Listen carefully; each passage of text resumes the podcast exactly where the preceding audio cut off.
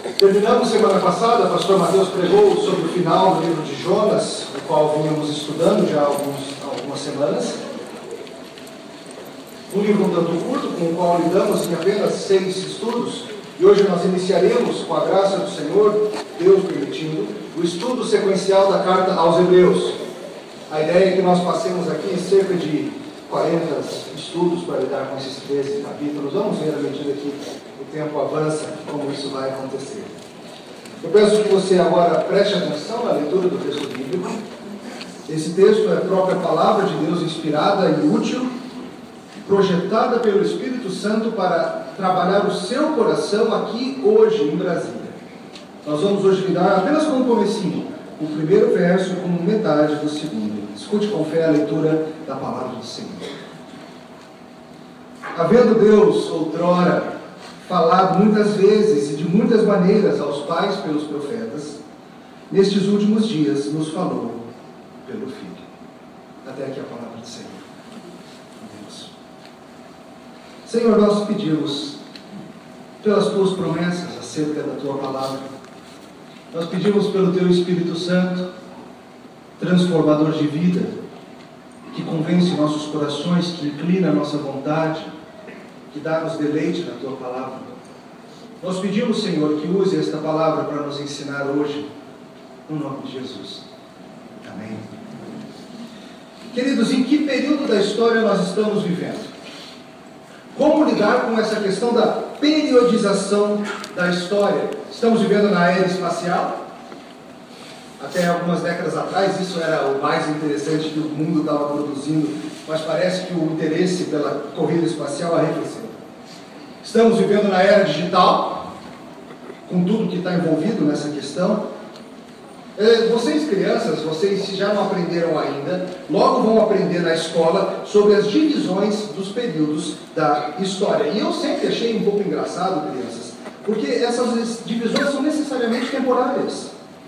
Lembra que a gente tinha que aprender as coisas, as datas certinhas, os anos que marcavam o final de um período e o início de outro. Então, por exemplo, vamos ver se você se lembra. O que, que marcava o início da Idade Média? A queda do Império Romano, 476. E a Idade Média vai, segundo a mais famosa periodização que usamos, até. Vocês não foram para a escola, não? 1453, da queda de Constantinopla quando começa a Idade Moderna, que vai da queda de Constantinopla até a Revolução Francesa, 1789. E de 1789 até hoje estamos na Idade Contemporânea. É claro que essas divisões são arbitrárias. Alguns historiadores preferem falar da Revolução Industrial como sendo o grande marco do início da Idade Contemporânea, mas eu vou te dizer uma coisa que você talvez nunca tenha pensado. Todas as pessoas que já viveram nesse mundo viveram na idade contemporânea. É ou não é? Contemporânea é é claro, não a gente. Porque esses nomes eles são temporários, eles são sujeitos a serem modificados. As pessoas vão passando, os tempos vão surgindo e a gente vai olhando para trás de forma diferente. Talvez daqui a 200 anos olhem para coisas como o 11 de setembro ou qualquer outro grande evento do nosso tempo como um divisor de águas. Mas e aí? Como que nós devemos pensar acerca dos grandes períodos da história? Será que é porque alguém botou um número lá e falou essa é a data que tudo mudou, é assim que o mundo funciona? A gente nunca percebe quando está acontecendo. Em 1789 não saíram nos jornais franceses. Atenção pessoal, hoje começou a idade contemporânea. Vamos celebrar lá na Bastilha, vendo o que está acontecendo. O que diriam os dinossauros acerca da nossa periodização? Para eles, tudo que vivemos é pós-história. E os chineses? Essa periodização é essencialmente ocidental. E assim a gente pode passar um tempo grande discutindo isso. Meu historiador de plantão, meu irmão, me falou que há grande discussão e o pessoal realmente não acerta muito qual é a data de quando começa o quê. Mas a nossa pergunta hoje é: e biblicamente? E falando acerca dos grandes movimentos históricos do que Deus vem fazendo nesse mundo.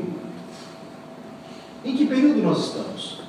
Qual é a era em que o povo de Deus se encontra? Quais são os grandes eventos que vêm marcando a história e dirigindo esse planeta como um todo?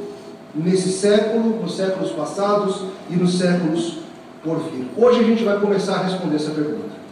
Hoje a gente vai lidar com um grande evento que é o divisor de águas da história desse universo. E nós vamos ver a partir da maravilhosa ênfase da carta de Hebreus que hoje a gente começa a estudar que Jesus Cristo é o centro e o divisor da história. Hoje nós veremos que Jesus é a revelação maior de todas e é que inaugura os últimos dias. De novo, Jesus Cristo é a maior de todas as revelações e é quem inaugura a fase que nós chamamos de os últimos dias. Vamos ver isso em três partes. Primeira coisinha para a gente considerar hoje de manhã. Deus falou por muitas formas aos nossos pais. Olha de novo o versículo 1. Havendo Deus outrora falado muitas vezes e de muitas maneiras aos pais pelos profetas. Hoje a gente começa o estudo da série de uma dessas cartas mais lindas do Novo Testamento. Curiosamente, bastante linda, bastante cheia de teologia, mas menos conhecida que outras, como Romanos ou Efésios. Talvez você vá investigar essa carta e você vai ver muita coisa que você não fazia ideia que estava na Bíblia. E essa carta, note, ela começa sem saudação, sem oi, sem abraço, ela começa no meio da coisa. Começa no meio da ação, o que é claro dificulta um pouco para a gente tentar saber quem escreveu essa carta. Há várias sugestões por aí. Um, um antigo e forte argumento fala acerca do próprio apóstolo Paulo, sendo o escritor desta carta aos Hebreus. O grande John Owen escreveu sobre esse assunto e convenceu muita gente. E de fato é uma tradição bastante antiga na igreja a ideia de que foi o próprio Paulo quem escreveu. Lá no capítulo 13 tem uma referência a Timóteo, que era um dos que estava sempre com Paulo. Ao tema de alegria do sofrimento que aparece ao longo da carta, também é um tema que Paulo usa bastante. Entretanto, tem algumas coisas que parecem indicar que não foi o próprio Paulo que escreveu. Numa das suas cartas, Paulo afirma que a sua assinatura era o que garantia a autenticidade da carta. E nós não encontramos aqui uma assinatura de Paulo falando que foi ele mesmo que fez. Além disso, os estudiosos, os especialistas do grego, falam que esse grego dessa epístola ele é mais refinado, mais complexo, mais acadêmico que o das cartas paulinas, o que parece nos apontar para alguém como Lucas, que tem um estilo bem refinado no seu grego lá no livro de Atos e no Evangelho de Lucas. Tem ainda algumas questões teológicas de como Paulo utiliza certos termos e o autor aos Hebreus utiliza os mesmos termos com nuances bem diferentes. Quando chegar na hora a gente vai ver mais termos como carne ou carnal. Lá para frente a gente cuida disso. O jeito de citar o Antigo Testamento também é diferente do de Paulo. Paulo usa fórmulas como diz, como quem diz, as escrituras falam. O autor dos Hebreus não usa essas fórmulas, ele simplesmente te fala, Deus falou. Outra coisa, lá no capítulo 2, versículo 3, o autor fala que recebeu a mensagem da salvação via terceiros, não diretamente de Jesus Cristo, algo que Paulo negava enfaticamente nas suas cartas, sempre afirmando que ele havia recebido o evangelho diretamente de Jesus, naquela ocasião, na estrada para Damasco. Uma outra coisa que parece apontar contra a autoria paulina é o costume de Paulo de, nas suas cartas, sempre fazer tudo bem divididinho. Ele passa os primeiros capítulos explicando o Evangelho, a doutrina que ele quer trazer, e depois os capítulos finais, o que ele faz? Ele traz aplicações. Ele fala para a gente como que a gente vai viver à luz daquilo tudo. É assim em Romanos, é assim em Colossenses, é assim em Efésios, mas não é assim em Hebreus. Em Hebreus é uma grande mistura, parece mais como um sermão. Vai trazendo a doutrina e junto com a doutrina já traz aplicações, já traz isso aqui e ali. Isso tudo tem levado estudiosos a pensar numa solução interessante. Isso poderia apontar para Paulo, mas vemos algumas dificuldades.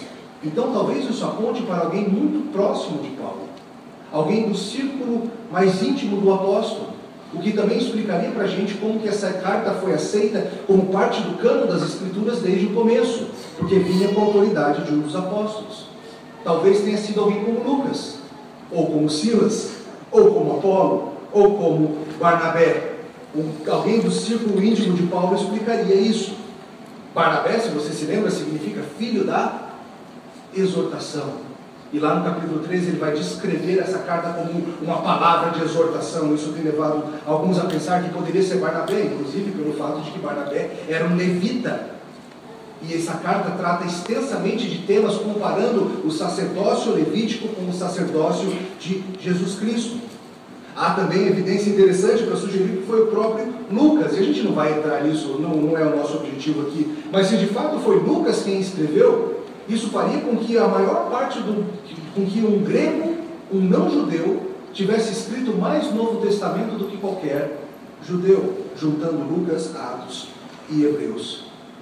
Teorias são diversas, se você quiser saber mais sobre elas, eu posso depois te indicar alguns livros que discutem isso extensivamente, mas o que nós sabemos com certeza é o seguinte: é um dos apóstolos ou é alguém do círculo próximo dos apóstolos, alguém como Lucas, porque a carta desde cedo foi reconhecida como tendo a própria autoridade do Espírito Santo, autoridade apostólica.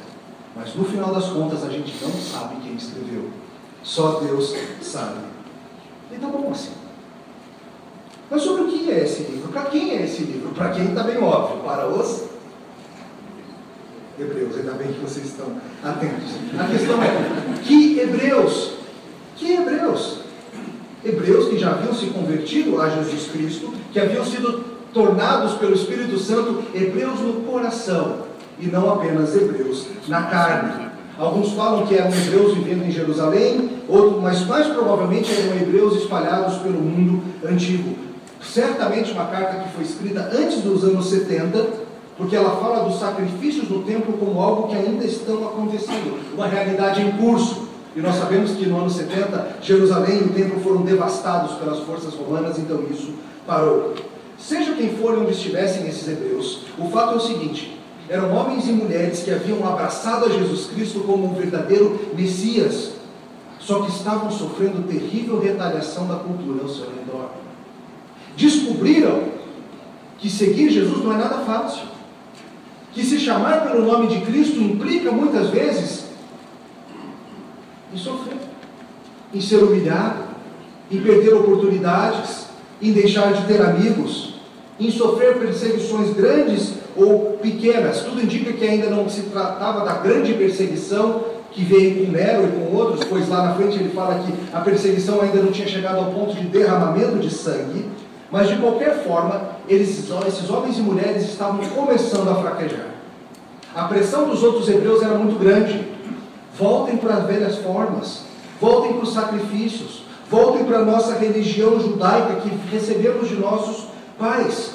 As realidades que são aparentemente mais reais, porque são visuais e sensíveis. Os símbolos, as festas, os sacrifícios parecem, porque são mais tangíveis, parecem algo mais firme e mais confiável do que as realidades do novo pacto, que são mais espirituais. E o autor dessa carta escreve essa carta para falar para essa turma: gente, vocês não estão entendendo o tamanho do que vocês têm em Jesus Cristo. É muito melhor do que qualquer coisa que veio antes.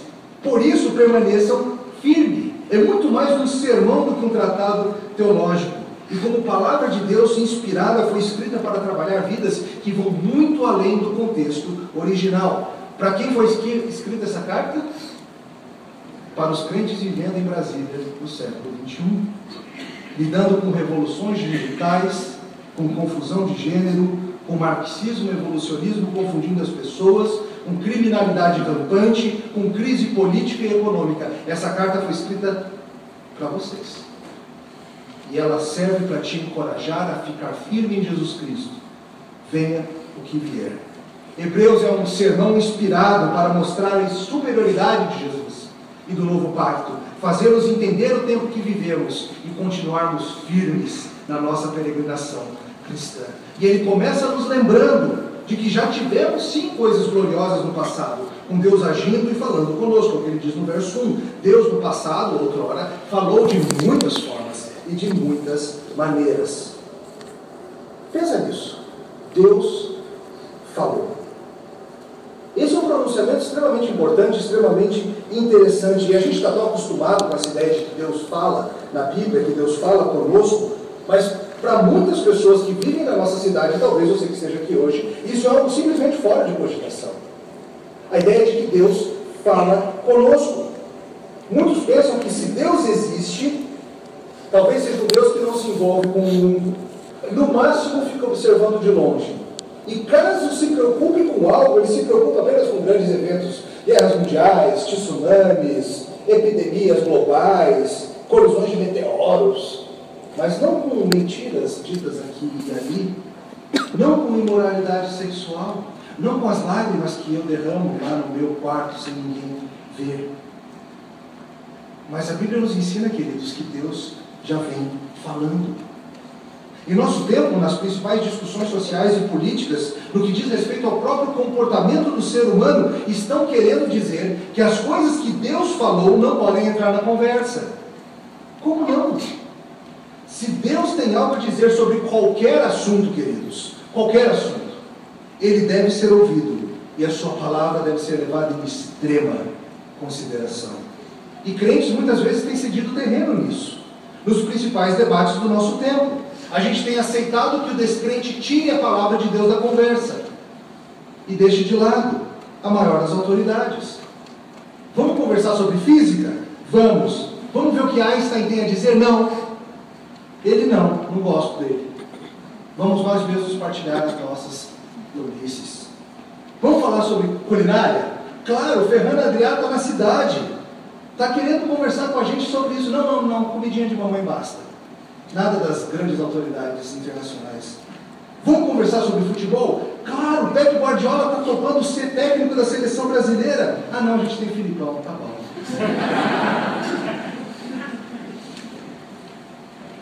Mas a gente age, age que nem todos os presidentes de confederações de futebol. Toda vez que a gente decide deixar de fora a grande autoridade que falou, vamos falar sobre qualquer coisa da vida ou do universo, vamos, mas nada de trazer o que Deus tem a dizer para essa conversa. Vai que eu não gosto. E aí Deus falou, está enrolado, né? Deus tem falado, queridos. E como a Bíblia nos ensina, no passado ele falou de muitas formas e de muitas maneiras pelos profetas. Veja, o termo usado aqui pelos profetas não deve ser visto num sentido muito restrito, apenas daqueles profetas como Isaías, Elias, Naum, mas também as formas diversas em que Deus se revelou pelos patriarcas, que tiveram para trazer para nós palavras de Deus, como, como o próprio Abraão, Isaac e Jacó. Pense apenas no livro de Gênesis e veja quantas formas Deus falou. Para começar, lá no capítulo 1, Deus falou e o mundo veio a existir. E a criação, como a Bíblia nos ensina, continua até hoje falando acerca dele. Deus falou de que maneiras no livro de Gênesis, lembra? Deus falou por sonho, não falou? Com Jacó. Deus falou por voz audível? Falou com Abraão. Deus falou em visões noturnas? Sim. Deus falou por meio dos seus anjos? Também. Deus falou até mesmo em teofanias, em aparições do Deus antes da encarnação, Deus o Filho, por exemplo, quando lutou com Jacó na val de Jaboque. Isso somente em Gênesis. Ao longo das Escrituras, nós vemos o registro histórico da revelação de Deus, em que Deus vem falando com a humanidade desde o começo, mostrando Sua vontade, mostrando quem Ele é, comunicando ao homem o que é necessário fazer e o que é necessário crer. O Antigo Testamento inteirinho, queridos, é Deus falando o velho pacto. O Antigo Testamento é maravilhosa palavra de Deus. Isso significa que você, cristão, precisa levar a sério o Antigo Testamento. Precisa aprender que esses muitos livros que foram escritos, essas muitas palavras registradas, são o próprio Deus falando. E além disso, o que o autor aos Hebreus nos indica aqui é que há continuidade entre essas coisas.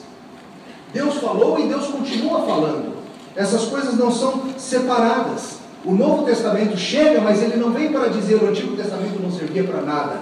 Ele vem para completar, para fazer com que ele florescesse de vez. Os dois testamentos são Deus falando. O que ele falou antes era perfeito.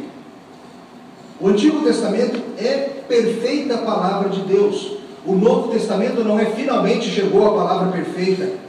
Não. O Novo Testamento é o desabrochar completo e majestoso do que já vinha sendo revelado no Antigo Testamento. Um autor muito importante chamado Gerhardus Voss, um teólogo dos séculos 18 e 19 e 20, estudou profundamente toda essa questão do desenvolvimento de como Deus vem falando o desenvolvimento da revelação. E ele utiliza uma figura que eu acho muito útil para a gente pensar e entender bem essas coisas. Ele utiliza a figura de uma planta, de um organismo. para ajudar a gente a entender as diferentes partes da Bíblia e como a revelação avança à medida do tempo. Pensa numa árvore, bem bonitona, cheia de flores, frutos, etc. Deixa eu te perguntar, essa árvore já surgiu assim? Claro que não. Ela foi crescendo e pensa, quando ela era pequenininha, ela era apenas uma semente. A pergunta é: a semente era imperfeita? Porque não tinha flores e frutos? Claro que não. A semente era perfeita no que ela tinha que ser. Ela continha dentro dela toda a informação que era necessária para aquele momento, para que ela começasse a crescer e desabrochasse. E à medida que ela se tornou plantinha, e a plantinha foi crescendo em plantona, e a plantona foi se tornando árvore vistosa, cada vez mais nós vimos a glória daquela planta. Mas desde o começo ela sempre foi perfeita para o estágio que ela estava. O que vós explica para a gente é o seguinte: o desenvolvimento da revelação na Bíblia é como o crescimento de uma planta. Lá no começo de Gênesis a gente só tem uma sementinha. Quando Deus fala para Adão e para Eva, o descendente da mulher vai esmagar a cabeça da serpente. A gente não sabe quase nada sobre como isso vai acontecer. É uma sementinha.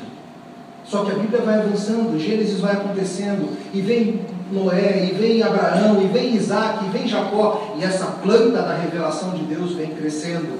E Deus vem falando e fazendo várias coisas, falando de muitas formas, de muitas maneiras, em muitas ocasiões, pelos profetas, até que a gente vai chegar, enfim, no Novo Testamento, e a planta maravilhosa, impressionante, está completa. A primeira coisa que a gente precisava ver era essa. Deus vem falando ao longo da história de muitas formas e de muitas maneiras. E agora, queridos, nós chegamos na planta completa e perfeita, o último estágio da revelação. Segunda coisa para a gente investigar hoje de manhã: Deus trouxe esse mundo à última era. Verso 2, olha na sua Bíblia. As primeiras três palavras, nestes últimos dias. Do que, que ele está falando? O que, que significa essa expressão que o autor está trazendo aqui, falando sobre os últimos dias? O que, que é essa marcação temporal que ele está fazendo aqui? O entendimento, queridos, de Hebreus acerca dessa era em que vivemos é algo impressionante. Quando ele fala de últimos dias, ele está fazendo uma referência à questão escatológica. Calma, isso é só uma palavra, não precisa ficar assustado, vou explicar melhor. Às vezes a gente lê isso aqui e a gente acha que o autor está dizendo ultimamente. Como quem diz, eu gostava muito de sorvete de chocolate, mas nos últimos dias venho preferindo flocos. Ok, flocos é superior ao chocolate, tudo bem, contém chocolate e outras coisas mais, mas não é isso que está acontecendo aqui. Não é uma mera referência ao que aconteceu ultimamente. É uma referência à própria nova era que a humanidade entrou quando da vida de Jesus Cristo. Nestes últimos dias nos últimos dias. Do que, que ele está falando? O autor aos Hebreus está explicando para a gente que uma vez que a planta cresceu, uma vez que chegou o Novo Testamento, uma vez que o próprio Deus apareceu, nós entramos na fase que a Bíblia chama de os últimos dias, o último estágio, a última grande divisão da história a última grande fase que esse mundo vai passar, a principal periodização da história. Muitas vezes, talvez seja o seu caso, nós cristãos estamos acostumados a pensar em últimos tempos apenas como algo que ainda está por vir. Ah, nos últimos tempos, algo lá no futuro, não sei se futuro próximo, futuro distante, mas não é assim que o Novo Testamento usa essa expressão.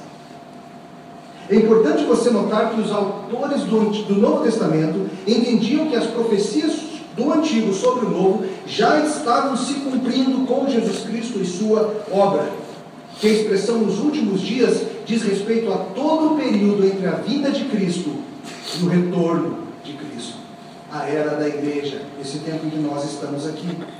Essa expressão aparece às vezes enfatizando o final de todas as coisas, lá pertinho do retorno de Jesus, mas aparece muitas vezes caracterizando todo esse tempo em que nós vivemos. Hebreus 9, lá para frente, ele fala sobre o aparecimento de Jesus como o próprio cumprimento dos tempos. A ação central. Deixa eu te dar alguns exemplos. Lá em 2 Timóteo, talvez você se lembre que Paulo fala o seguinte para Timóteo: Nos últimos dias, olha a expressão, nos últimos dias sobrevirão tempos difíceis. Os homens serão egoístas, avarentos, jactanciosos, arrogantes, blasfemadores, desobedientes aos pais, ingratos e irreverentes. Aí a gente pega 2 Timóteo e a gente lê isso, o que a gente fala? Sinal dos tempos. Só pode ser. Paulo estava falando para Timóteo de século 21, porque os jovens hoje são desobedientes aos pais, os homens são egoístas, os homens são blasfemadores, os homens são avarentos, estamos vivendo nos últimos dias. Sim, mas todas as gerações, desde que essa carta foi escrita, podem dizer a mesma coisa. Geração após geração olham para essas palavras de Paulo Timóteo e falam: é verdade, estamos vivendo nos últimos dias. E Paulo estava falando para Timóteo acerca do tempo presente, porque ele fala para ele: fuja desses homens, fuja deles. Cuidado, eles já estão agindo no seio da igreja e causando confusão. Paulo escreve para Timóteo e trata o período em que Timóteo vivia como últimos tempos.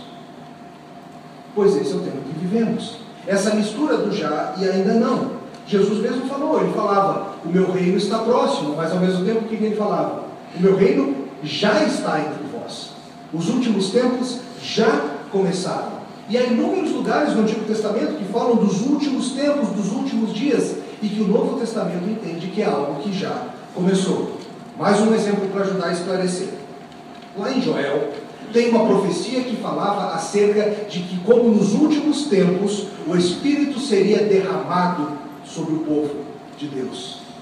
Mas eu te pergunto, isso já aconteceu? Aonde que isso aconteceu? Pentecostes. Ah, pastor, isso é coisa da sua cabeça. Não. Sabe quem disse que já aconteceu?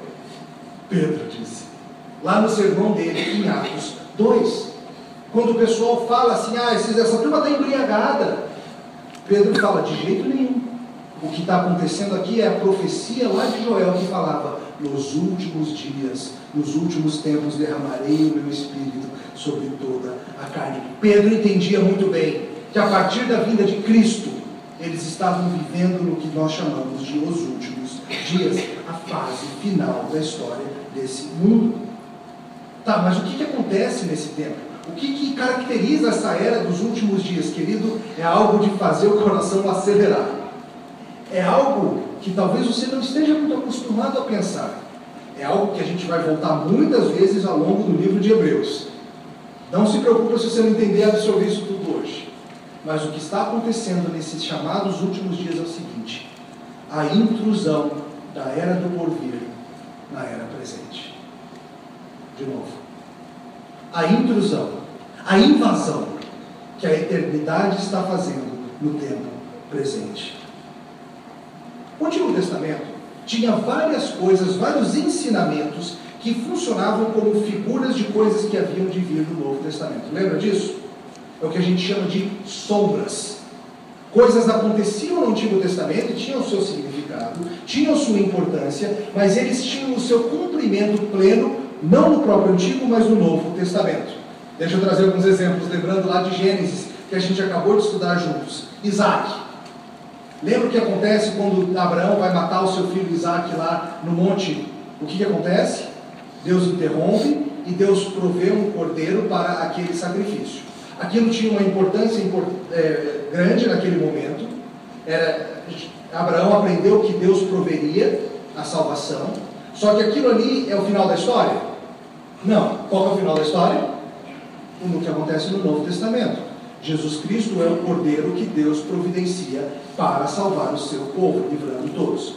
A sombra está lá no Antigo Testamento, o cumprimento está no Novo Testamento. Outro exemplo, você que acompanhou Gênesis vai lembrar bem. O dia que Jacó sonhou e teve um sonho com uma escada, lembra? Uma escada que ia até os céus, os anjos de Deus subiam e desciam sobre ela. E ele chamou aquele lugar de Betel, dizendo: Aqui é a casa de Deus, aonde Deus está habitando com o homem. Muito importante naquele momento da história, ensinou muitas coisas importantes para o próprio Jacó. Só que aquele é o final da história? Não.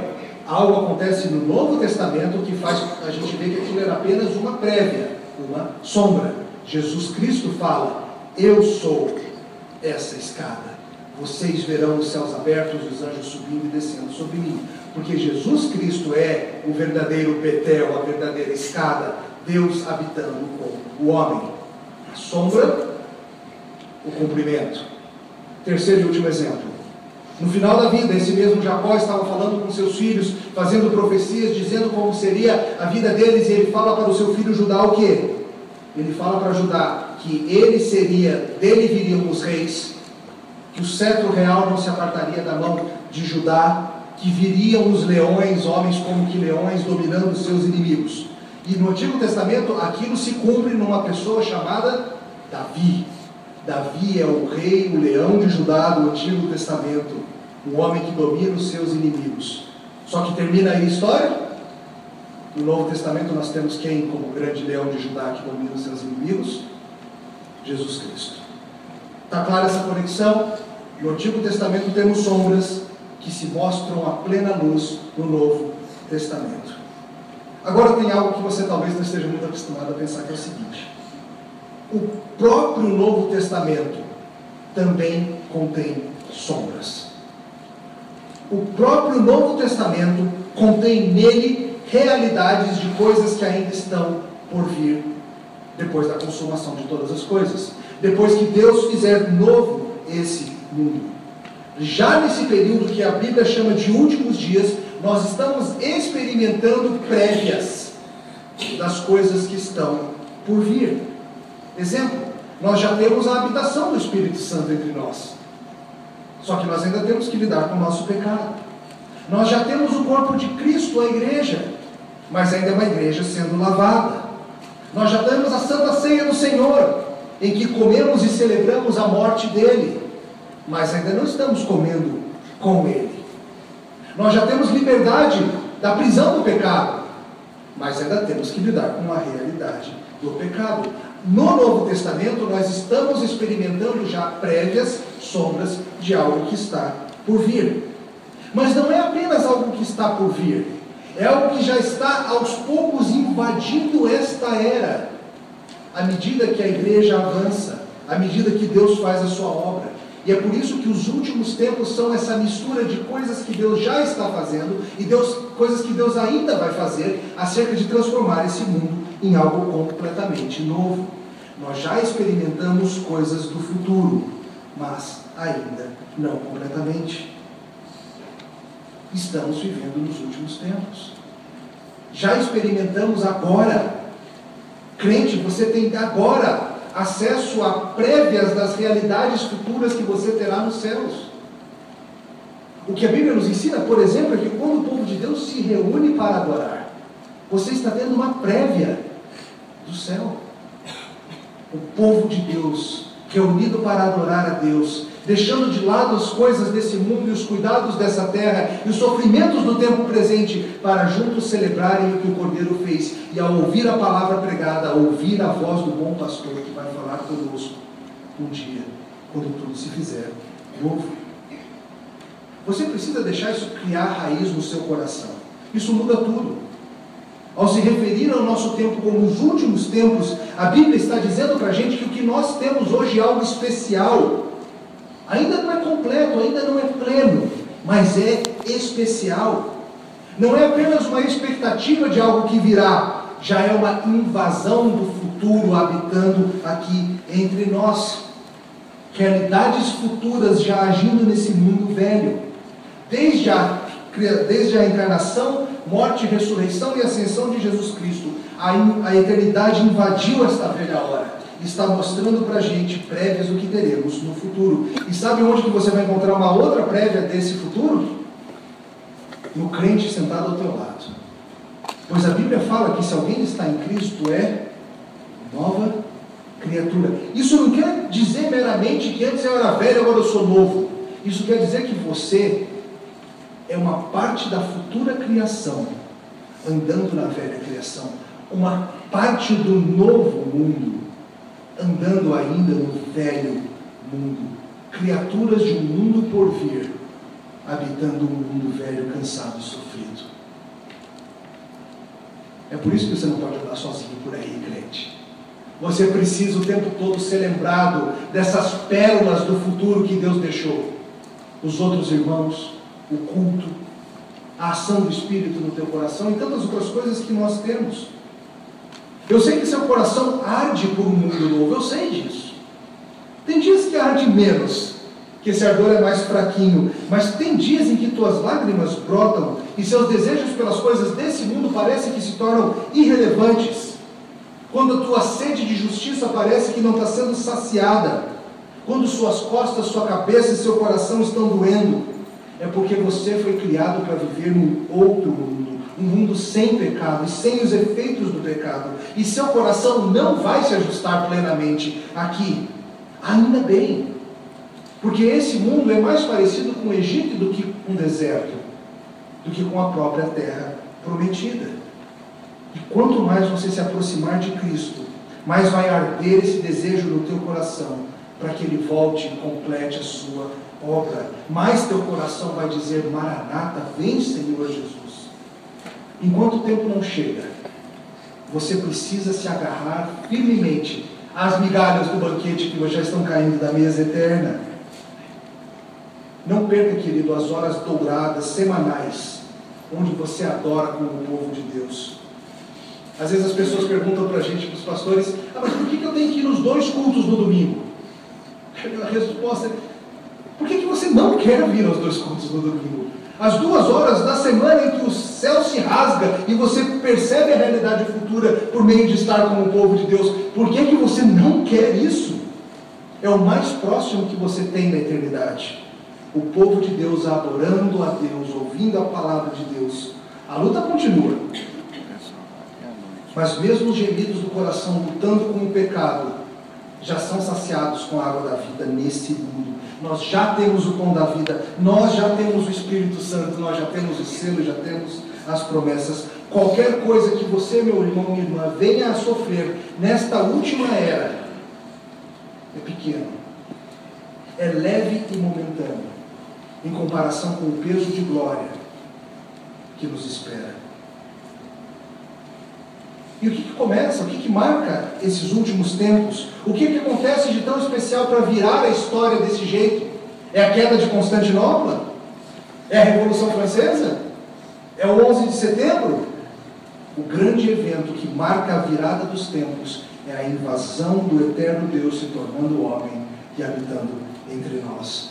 Nos últimos dias ele nos falou pelo Filho. Terceiro e último ponto. Deus nos fala no seu Filho. Sua Bíblia tem uma palavra aí, pelo. Pelo filho. No original não tem essa palavra. Eu vou explicar por quê. A grande era, afinal, começou com a vinda do Filho de Deus. Deus, o Filho, se fez carne e habitou entre nós, o Deus homem Jesus Cristo, o centro da história, o princípio da história e o final da história. Tudo converge nele. E o que o autor aos Hebreus está dizendo é: Ele nos falou em Filho. É uma expressão que fica um tanto esquisita em português, não se traduz assim, porque é uma expressão que não é bom português, mas também não é bom grego. É uma forma que ele estava tentando comunicar algo especial que estava acontecendo. Quando Moisés, ou Abraão, ou Isaías falavam a palavra de Deus, Deus estava falando por meio deles. Eles eram um canal de comunicação de Deus. O que ele dizia revelava a Deus, mas ele em si, não, ele era um mero homem. Jesus Cristo, entretanto, é diferente. É claro que tudo que ele fala revela a Deus, mas ele não é apenas um canal de revelação, ele é o próprio Deus encarnado. Deus falou no Filho, não somente pelo Filho. Jesus Cristo é a própria e maior revelação de Deus. Ele não somente traz a palavra de Deus, ele é a palavra de Deus encarnada. O próprio Deus veio e andou nesse mundo entre nós. Não é apenas que homens falando da parte de Deus vêm falando, o que já era bom e glorioso. O que acontece com a vida de Cristo é algo que ultrapassa em muito todas essas coisas de antes. Ele não apenas traz revelação, ele é a revelação. E a revelação anterior apontada, apontava toda para ele. E Jesus, pensa nisso, tudo que Jesus fazia, tudo que ele dizia, tudo que acontecia, ele mostrava para a gente quem Deus é, como Deus age, como Deus pensa, como Deus faz. ele mostrava o poder, ele mostrava o amor, ele mostrava a compaixão, ele mostrava a graça, ele mostrava a justiça de Deus em tudo que ele fazia, de maneira perfeita, sempre. Certa vez o pessoal ficou falando assim: ah, como que Deus é? Como é Deus? E ele fala: gente, vocês querem ver o Pai? Vocês querem saber como Deus é? Que nem eu. Ele é a revelação superior. Ele é o desejo das nações. Ele é o que todos esperavam. Na encarnação do Senhor Jesus Cristo, a eternidade invadiu o tempo. O autor dessa grande história do mundo escreveu a si mesmo como personagem e habitou entre nós. Ele é a culminação de toda a revelação. Ele é maior do que qualquer figura do Antigo Testamento, por mais impressionante que seja.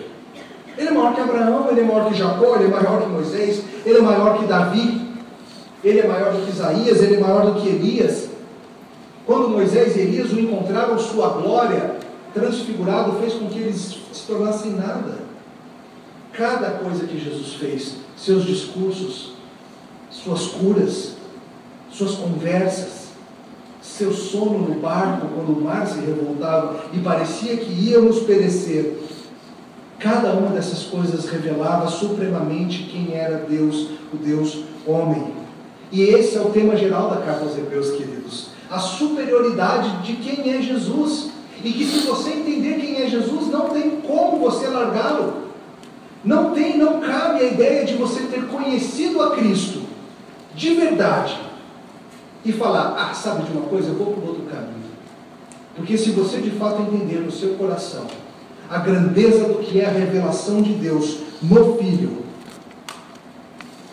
tudo mais vai parecer páreo para você.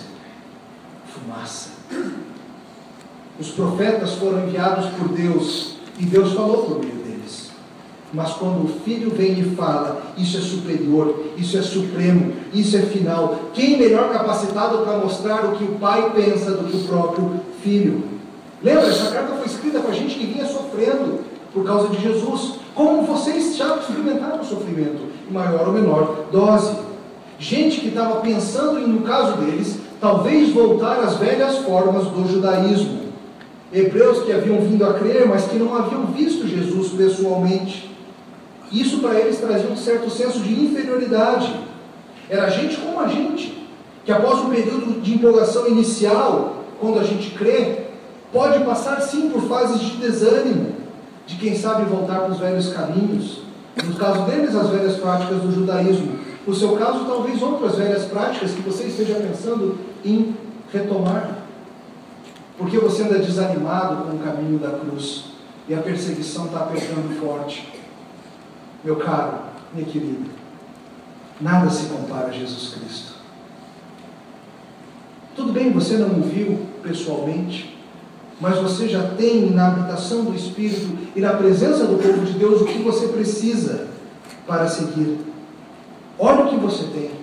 Considera cuidadosamente no teu coração o que é Jesus Cristo. Você está vivendo na última era da história, no último período da vida desse velho caído e quebrado universo.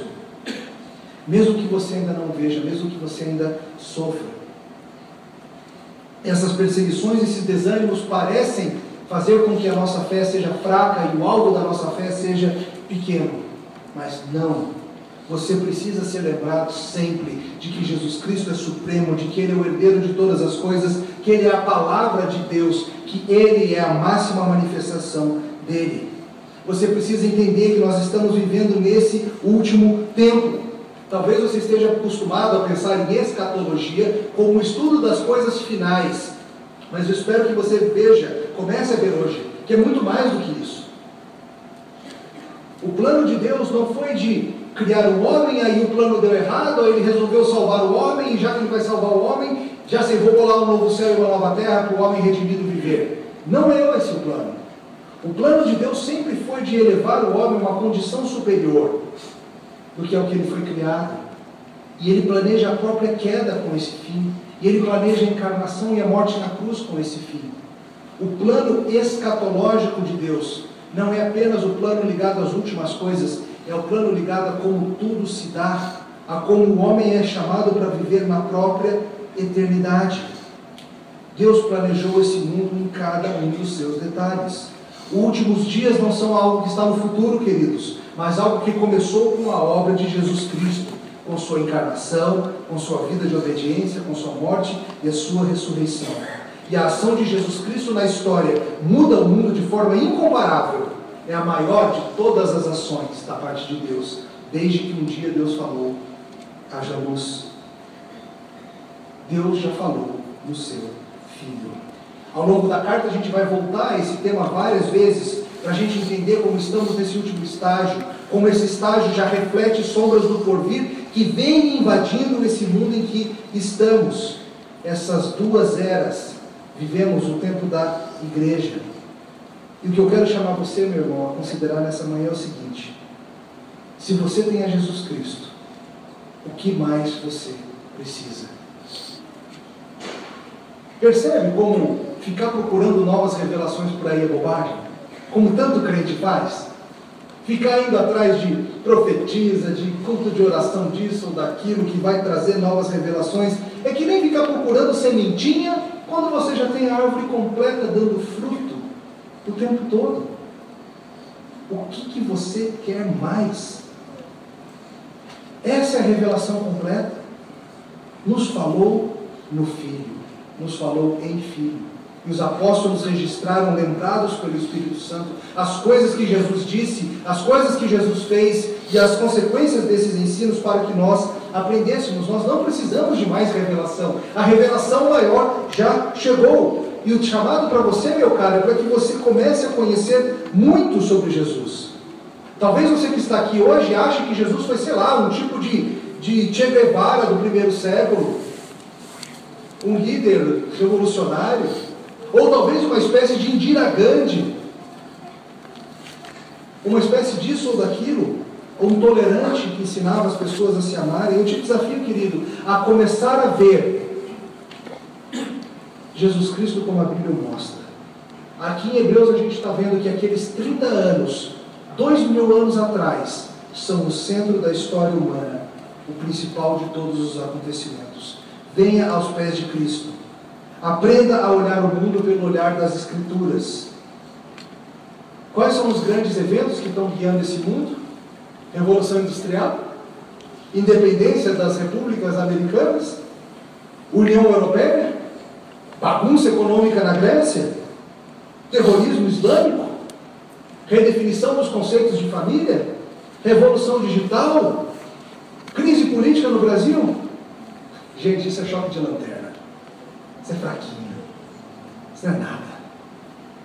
O que move esse mundo no seu estágio final é Jesus Cristo completando o seu plano até que ele retorne. Uma das séries mais amadas de ficção, a série escrita por C.S. Lewis, a chamada série Nárnia, vários de vocês estão familiarizados com ela. É uma série de fantasia que se passa num mundo, claro, fantástico, criado por ele, onde jovens do nosso mundo são levados para passar um tempo naquele mundo periodicamente, e lá eles vêm e experimentam coisas excepcionais que servem de espelho, de paralelo ao que se passa no nosso mundo. Lá eles vão para uma terra onde é inverno e o Natal nunca chega, onde o mal domina, onde coisas ruins acontecem. Até que lá mesmo naquela terra eles percebem, por meio da figura redentiva daquele mundo, que é um leão, que, claro, espelha a ação de Jesus Cristo no nosso mundo, eles percebem como o Redentor e Criador daquele mundo está agindo. E aqueles meninos que são levados de volta várias vezes para aquele mundo fantástico, certa vez são levados e reencontram-se com o leão.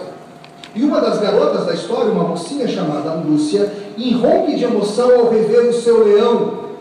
Aslan é o nome dele. E ela o abraça e ela passa a mão na sua juba sedosa e ela fala para ele assim: Aslan, você parece maior do que da última vez que eu te vi. E ele responde: É porque você cresceu, Lúcia. E Lúcia tenta corrigi-lo dizendo: Você quer dizer que é porque você cresceu? E ela fala para ela: Não, Lúcia. Quanto mais você crescer, mais eu vou parecer maior aos seus olhos. Quem escreveu o livro de Hebreus? Alguém tão impressionado com esse leão que até esqueceu de todo o nome. E o objetivo de Hebreus é esse, meu caro: que você cresça. E ao crescer, que você perceba Jesus Cristo como muito maior do que você imagina. Oremos. Te louvamos, Senhor, pelo Cordeiro de Deus, Jesus Cristo, revelação suprema, gloriosa e máxima, própria eternidade invadindo esse mundo caído. Nós te louvamos por tudo que Ele fez, por tudo que Ele é, por tudo que Ele revelou. E nós pedimos, Senhor, que nos ajude, nós que andamos débeis, que andamos fragilizados, que andamos entristecidos, que andamos aterrorizados tantas vezes por esse mundo. Que nos ajude, Senhor, a ver esse mundo pela ótica da tua palavra e vermos que estes últimos dias em que vivemos são a em que o grande Senhor Jesus Cristo está completando o seu plano. Obrigado, Senhor, por nos fazer parte desse plano. Ajuda-nos, Senhor, a vivermos à sombra dessa cruz maravilhosa, agradecidos pela tumba vazia e pelo Senhor assentado no trono, reinando soberano. No nome dele oramos.